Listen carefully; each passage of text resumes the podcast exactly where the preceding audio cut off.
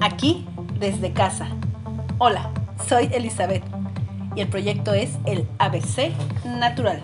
Esta es la segunda parte. Cuestiones básicas. ¿Qué es la inteligencia?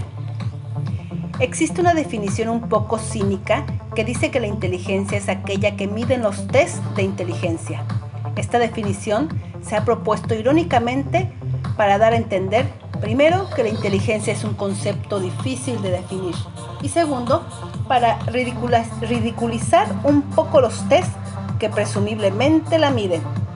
Precisamente por esos test se puede deducir que la inteligencia es una especie de cajón desastre que alude a múltiples funciones cognitivas.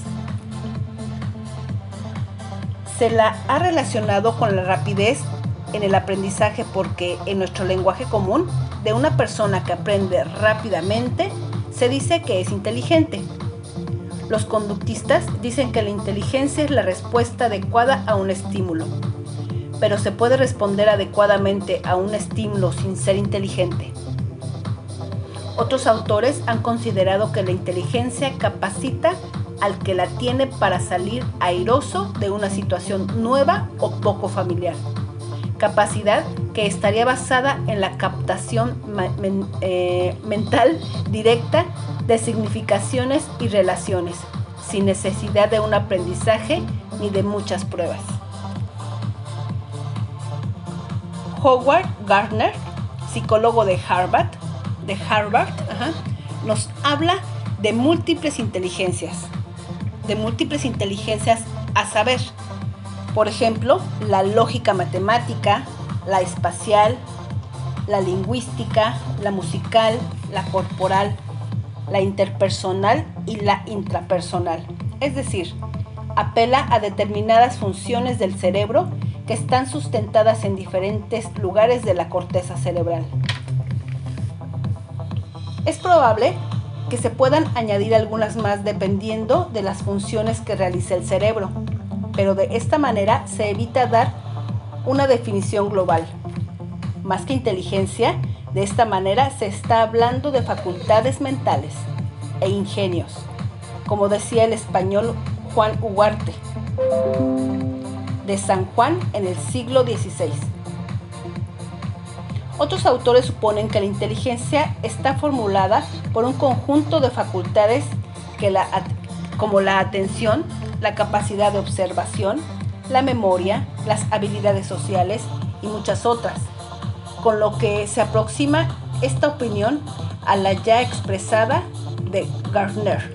También se define como la capacidad de asimilar, guardar, elaborar información y utilizarla para resolver problemas, cosa que también son capaces de hacer los animales e incluso los ordenadores.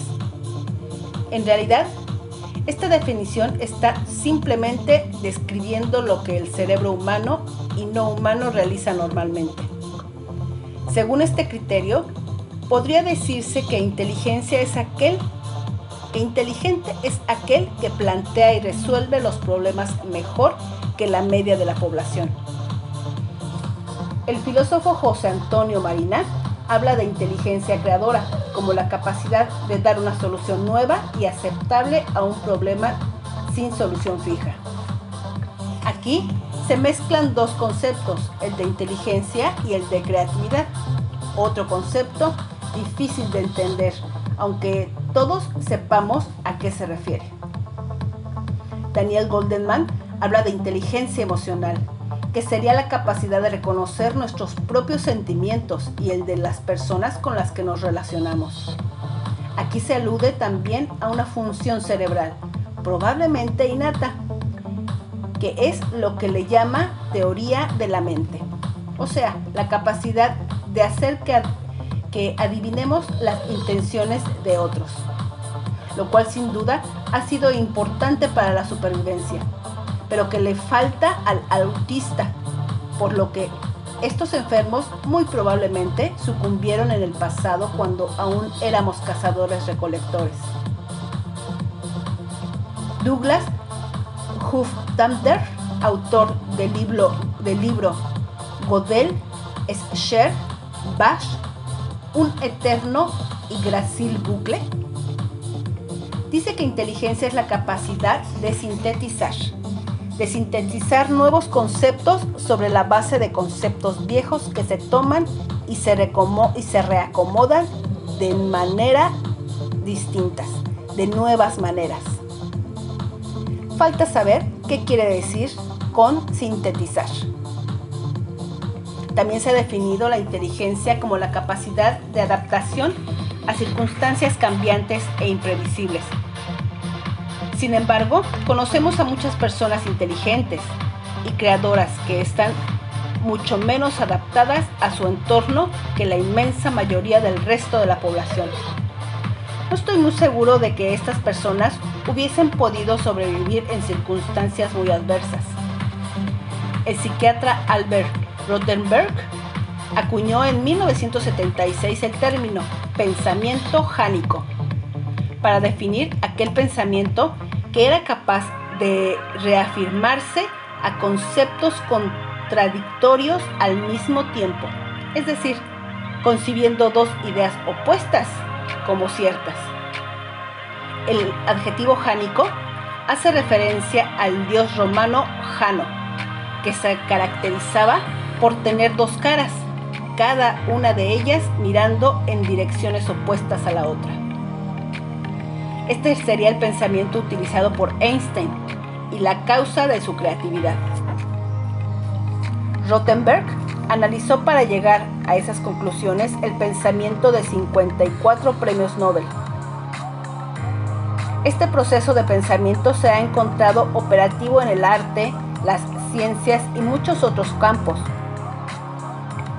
el pensamiento paradójico es atribuido al pensamiento oriental, como en el teoísmo. También se habla mucho de inteligencia artificial, que es una manera de aplicar un concepto a los ordenadores. Sin embargo, claramente en qué consiste, en qué consiste ese concepto La inteligencia artificial es la manera de lograr que una máquina haga lo que hasta ahora hacían mucho mejor los seres humanos. Y desde luego un cálculo en memoria y en el manejo de cantidades inmensas de información, las máquinas hace tiempo que superaron al cerebro humano. Otra cosa es imitarlo en todo. De eso estamos aún muy lejos si alguna vez consiguiéramos igualarlo, aún no estamos. En cualquier caso, podemos entender la inteligencia como la capacidad de relacionar conceptos e ideas dispares. Esto la relaciona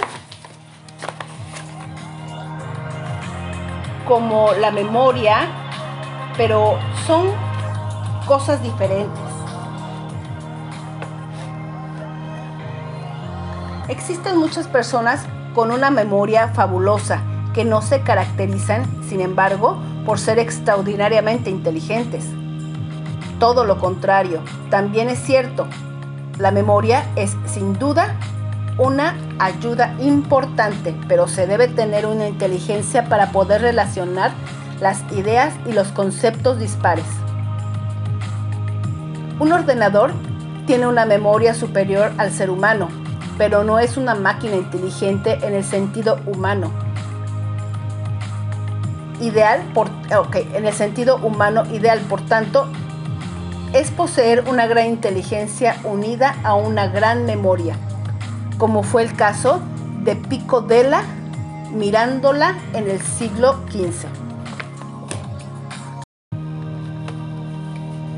En resumen, podemos decir que la inteligencia es como un cajón desastre, tal como lo comentamos en un principio, ¿verdad? Mm. Que puede referirse a numerosas facultades o capacidades del cerebro humano, pero que, desde el punto de vista neurofisiológico, es un término que pertenece más al lenguaje común que al lenguaje de esta rama de la ciencia. Listo, por hoy es todo. Gracias.